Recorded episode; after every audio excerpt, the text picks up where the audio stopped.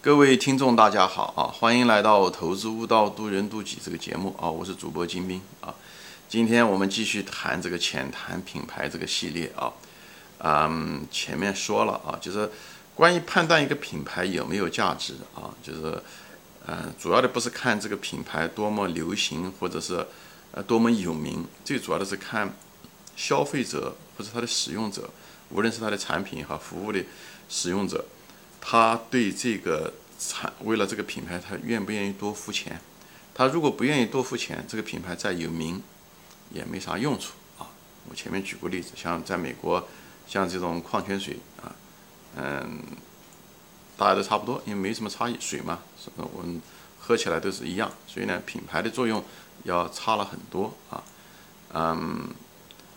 它啊，反过来，对吧？像这种可口可乐啊这些东西，它品牌相对来讲溢价好一点，因为可口可乐它常常是把人的这种喝的东西跟一种感觉会产生一种连接的一种条件反射，对吧？你看到可口可乐，你就想到了，因为它通过大量的广告啊，通过美女喝这个广嗯可口可乐也好，还是在电影院中它做了一种广告，让你看到这种可口可乐跟饥渴。能够联系在一起，它给你产生一种条件反射的回路，哎，就像一个狗听到敲那个狗食的那个盆子声音，它就会流口水一样，它会让你产生这样的话，人们为了这种感觉会愿意付更多的钱。如果这种东西一旦产生就可以，对吧？不论是嗯，在中国推销的那些肯塔基的孩子的食品也是一样的，他都把那种愉快的，哎，嗯，玩具呀，欢乐啊。跟肯塔基放在一起，哎，这时候的时候，你想到肯塔基，想到那种快乐，而不是只是商品那种功能的本身，啊，所以他就把这种建立的连接，那么就会好很多。所以这是一种生理上的一种回路啊，特别是吃的东西，用的东西就差了很多，因为在生理上，人们吃的东西对对神经的那种敏感度远远比用的东西要强很多啊。比方说尿布啊，用的这些纸巾啊，这些东西，啊，我们对它的那种差异没有那么。比没有像我们对十条鼻子、石头，呃，鼻子那种敏感性要强，好吧？所以那种生理上的回路，我前面第一集已经说过了。那么第二集呢，品牌中呢，还有一个人们为了买这个品牌呢，呃，嗯，跟生理这个层次之外呢，还有一种就是认知。如果一个人啊，如果除了器官就是感官上面的这种限制呃这种特点之外，这种这认知东西就是大脑啊，大脑的东西，大脑这个层面。如果人们对这个商品如果认知的不够，比方说他对它的质量不是特别放心，但是他又不知道这个质量好坏，或者对功能不是特别的清楚，但是呢，这个东西对他来讲很重要，比如安全性啊，或者质量好坏啊等等，这时候的时候，他很可能也愿意多花钱，特别是这个本身这个东西又很花钱，比方说说，嗯嗯，花很多钱的，而大家又不懂的时候，那么这时候人们更相信的是品牌，对吧？比方是说，呃，奶粉吧。啊，奶粉，奶粉，婴儿的奶粉，另外呢？其实大人买了个奶粉，他也不知道这个奶粉到底从婴儿的角度来讲是好喝还是不好喝，或者吃了这个奶粉营养程度有多高，其实其实都不知道。就从生理上他们是无法鉴别的。但是后来就是因为出于安全的考虑，出于质量的考虑，对不对？人们就觉得，哎，国外的奶粉好，质量好，或者是安全程度高一点，至少跟前面几年，对吧？十几年前那个叫什么三聚氰胺。所以呢，这种情况下，他他。因为中文对吧？每对很非常在乎孩子，所以呢，他对质量从质量和安全的考虑的时候，虽然他无法直接鉴别，所以他的认知也许从成年人的角度认知不行，但是他会选择国外的品牌，就跟这个有关系，是吧？所以当他不懂，但是又很在意这些东西的时候，又很在意商品本身的质量和安全度的时候，他愿意付溢价，他愿意买那种有品牌，让他放心。说白了。就是买了一个平安嘛，心就是一种平安，讲白了就是这么回事，情，好吧？所以人们这时候就比较依赖于品牌，啊有些东西可能也是吧，比方说说电器，对吧？像空调啊这些东西啊，其实至于这个空调倒是好还是坏，其实空调都差不多了，就是我认为啊，除非是特别质量差的。所以在这种情况下，人们担心的是什么呢？人们因为空调毕竟花几千块钱、上万块钱，对不对？而且空调坏了以后，给生活上带来很多的不方便。所以，洗衣机啊、烘干机都是这样子的。在这种情况下的时候，他们可能就愿意多花钱买有品牌的，像格力啊、美的啊，啊这种有品牌，服务要好一点。说白了，它本身对洗衣机对空调本身的那种功能，它不像。别的东西那么了解，但是呢，这时候他就依赖于品牌，对不对？他跟别的不一样，比方他跟我面前的这个茶杯不一样，茶杯我们很少你看到有品牌的茶杯，对不对？因为茶杯就是喝水的，倒了水它只要能不破不裂，不要烫手，哎，这个茶杯就是个好茶杯，对不对？就像平时咱们用的筷子也好。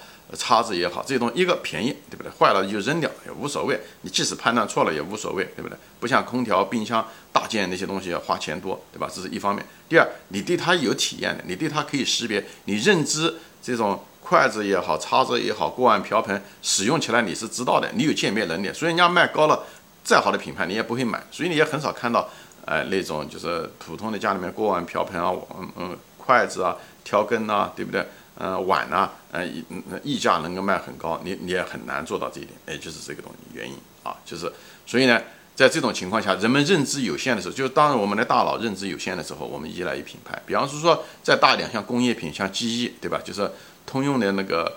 呃，通用电气的那个做的那个呃呃汽车呃那个飞机发动机，对不对？它卖的就很高，为什么？航空公司其实他也不知道，因为你除非飞机老是试，你才知道这个呃飞机呃发动机不好，对不对？你不可能一直让它呃才能鉴别。你看现在基本上美国这个飞机失事一两年，它也不一定能失事一次。所以在这种情况，它怎么它也无法鉴别发动机好的坏，坏还是好。它这时候就是依赖于什么呢？依赖于品牌，因为一旦发动机如果是对不啦失灵的话，或者是出了故障的话，很可能就是整个飞机人都死，以后航空公司蒙受很大的名誉和品牌的这个呃，就是这个危险，甚至破产。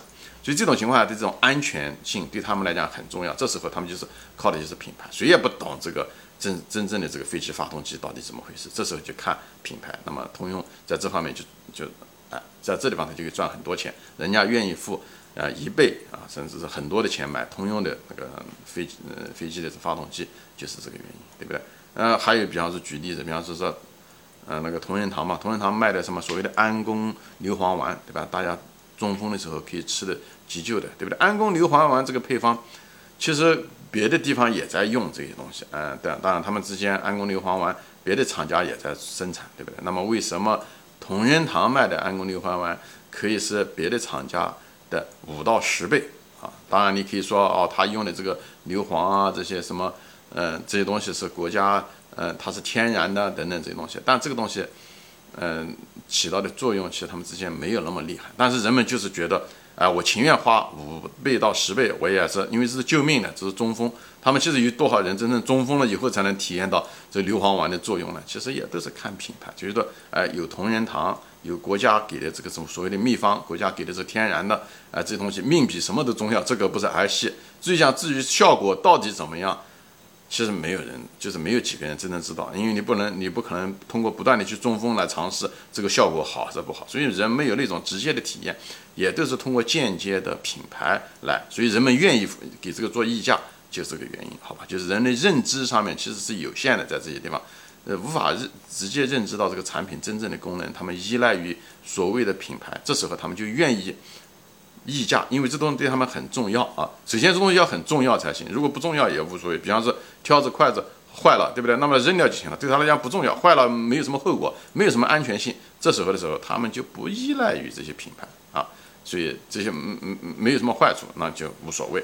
好吧，所以在这种情况下，人们认知有限，同时对他们也很重要的时候，又花钱很多的时候，或者是怎么说，这时候的时候，人们更依赖于品牌啊，像航空公司吧，对不对？航空公司的品牌其实就没什么用处，为什么？航空公司的这个功能很有限，无非就是大家用的飞机都是一样，对不对？买的飞机都差不多，无非就是空客和波音，对不对？而且功能也很简单，嗯，你无非就是把我从这个地方 A 这个地方把它运到 B 这个地方，所以商品也没有什么差异化，大家也都明白这个功能，所以这时候航空公司你再大的品牌，人家也不会愿意为了你付出溢价，对不对？你从北京飞上海，价格高一点点，人家就换一家航空公司了，用的机场都一样，所以这地方没有什么差异化，啊，所以呢，这个时候的时候，航空公司很难，你再怎么做广告，你航空公司也很难，就是溢价，就是让人家嗯消费者多付钱，就是这个原因，品牌在这地方就没有什么那么大的作用，好吧？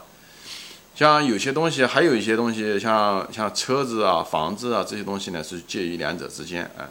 嗯，车子有的人其实并不知道有特别是刚买车子的人，他也不知道这车子真正的好还是坏，他只能看一些呃网上的一些评价啊，或者是大家的议论啊，哎，这时候的时候，往往品牌可能有一点有一定的作用，所以广告天天电视上做广告最多的就是，呃，像这一类的，像汽车广告，对不对？就是这样子的，所以呢，呃呃，当然有的人开了车的有经验，他就讲啊，我喜欢这个样子的车子。那对于很多从来没有开过车子的人，可能品牌对他来讲更重要。哎，或者是口碑也好，这些东西都属于品牌的作用，不一定品牌一定是广告，对不对？大家的口碑啊，网上的评判啊，等等这些东西有关系。即使是房子，这么大家都能够熟悉的这个房子，其实，在同一个地区，那么好的品牌的开发商，比方万科开发出来的，可能要就要比别的要好一些，对吧？这个品牌作用还有一定的作用。虽然大家都识货，但是品牌在这个地方，因为它贵，所以呢，大家生怕呃不好，所以这时候的时候，如果是一个。品牌好的话，大家可能愿意多付那么一点点，哎，那种，哎，给他一定的提价权也有可能。那有些东西可能就不一定行，像保险公司，对不对？保险公司，嗯，它推出来的产品都是标准化的，所以这种情况下，人们可能不愿意，因为说这是大的保险公司，我愿意多付一点，多付钱，对不对？这就很难说了。除非这个，也有人因为担心这个保险公司不愿意偿付，啊，有破产的风险，也可能愿意多付一点。但这种情况下还是少。因为保险公司提供的这种服务和产品还是标准化的，所以这种也很难议价，对吧？特别是像一些电话公司啊，更是如此啊，对不对？我呃，我也不是特别了解国内的情况。你比方是电话，呃，只要这个费用低，是的服务都一样，那么那肯定是费用越低越好。这时候的时候，电话公司再大都没有什么用处。它如果信号这些东西都是差不多的时候，所以它品牌对它来讲没有什么用处。所以在这种那有些东西呢，那可能就是品牌作用也很。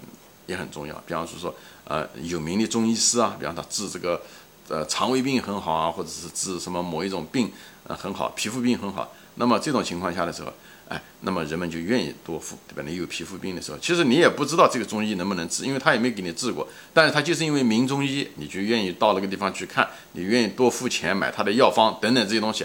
哎，这种情况下就是这种服务，这时候品牌就很重要。哎，因为服务。首先，第一点，消费者不常用那种服务，他对于他的认知是有限的，他本身就不知道医疗药物怎么一回事情。这时候就是品牌和呃名声很重要，所以有名的中呃有名的名医也好，或者是有名的律师吧，也都是这样子。所以你也你可能也打官司的时候，你也可能没有跟这个这个律师接触过，你也看到的就是只是听说他是有名的律师，或者是怎么样怎么样怎么样。哎，这时候呢，你可能就愿意多付钱，因为你想把这官司打赢嘛。这时候时候不是讲哪个地方图便宜，打那嗯用哪个对吧？因为这东西对你来讲很重要，安全很重要，还是或者是呃一件这件事情做成了，比方是医医生，医生这个你的身体很重要，这时候你就不会太计较钱，所以你愿意多付钱来买名医的服务或者律师的服务也在这个地方，好吧？所以呢，这些诸多的东西啊，就是。呃，就取决于你的这个质量安全是不是对你来讲很重要啊？这个大件商品也好，或者是你的身体也好，或者是你想把一件官司打赢也好，对不对？呃，或者是还有一个就是最重要的是你能不能够识别这个呃这个质产品的质量和服务？你能识别，那么你就不会付这个溢价。这品牌再好，再吹的再牛，你也都懂，好吧？像航空公司，它再大的航空，再友好的品牌，你不愿意多付钱，就这样一个茶杯，对不对？它它不可能有名牌产品的，因为大家都知道茶杯是怎么一回事情，那么这就很难有这种。而别的东西，消费者越无知的东西越依赖于品牌，比方说一些空调啊、洗衣机啊、电冰箱啊。嗯，飞机的发动机啊，等等这些东西啊，救命的同仁堂的安宫牛黄丸啊，这些东西人们愿意多付价，因为他不懂又很重要，这时候人们就愿意多付价钱。所以这我通过这些东西来，就是这一集就主要的说说的，我们的人的认知是有限的。那么当我们认知有限的地方的那些商品又对我们来讲又很重要的时候，那时候有品牌的公司就赚很多钱。所以这一类的公司往往有好的一个投资价值就在这。这也就是为什么中医中的什么。很多人说中医没用啊，但是呢，又涉及到人的身体，所以呢，人们呢又不得不，很多人还是相信这些东西。所以片仔癀也好，云南白药也好，啊，我相相信未来的同仁堂也好，都是一个其实都是一个不错的一个东西啊。好吧，行，我今天就暂时分享到这里。另外一个我想谈的就是，因为谈到品牌嘛，就谈到广告，对不对？那么以前的时候，传统的工业讲到呢，就通过不断的做广告来提高它的品牌。但是现在呢，就是人们的通过互联网，互联网更多的是网评，对不对？网上的评论，这时候开始渐渐的使广告的作用越来越弱，因为网评是真正有更有信用，对不对？是因为别的使用者你也许没有使用，你的认知能力也许有限，但是别人已经用了，人他可以通过评论一种。第三方的评论，或者是真正的消费者的评论，给你有更多的多的认知的间接，提高你间接的认知能力。你也许没有直接用他的产品，但是你通过别人用，你增加你的认知，所以呢，也提高你的认知产品。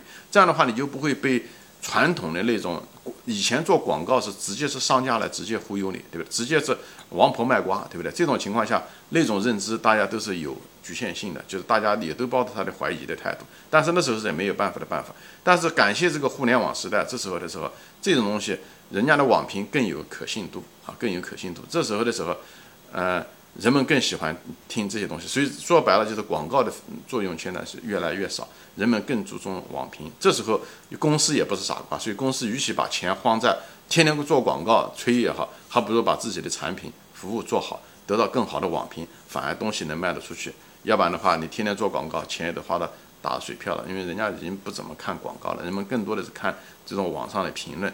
所以互联网使人诚实就在这，它不仅使人诚实，它是公司诚实，对不对？它使人诚实的意思是说，以前没有互联网，比方我说这个视频，我我跟人家说一句话，我可以随随便说，对不对？说完了以后，你到时候说我讲说假话，那口说无凭。但是互联网就不一样，对不对？互联网，我就今天说的这东西，今天放到这，以后将来几百年都可能都是在那个地方。我说的话都要为自己算数，所以互联网教会了每个人诚实，互联网也教会了企业诚实。这时候企业它就是做广告已经赚不到钱，对不对？人家再也不相信这些东西了，对不对？自自吹自夸，你要把产品服务做好，那么你才能够得到好的网网评。所以呢，这时候也会教会了企业踏踏实实的把它产品服务做好。所以互联网真是感谢互联网，它使人类的社会的文明往前推，使每个人变得更加诚实，使每个商家变得更加诚实，好吧？行，今天我就分享到这里啊，谢谢大家收看，呃，我们下集再见，欢迎转发。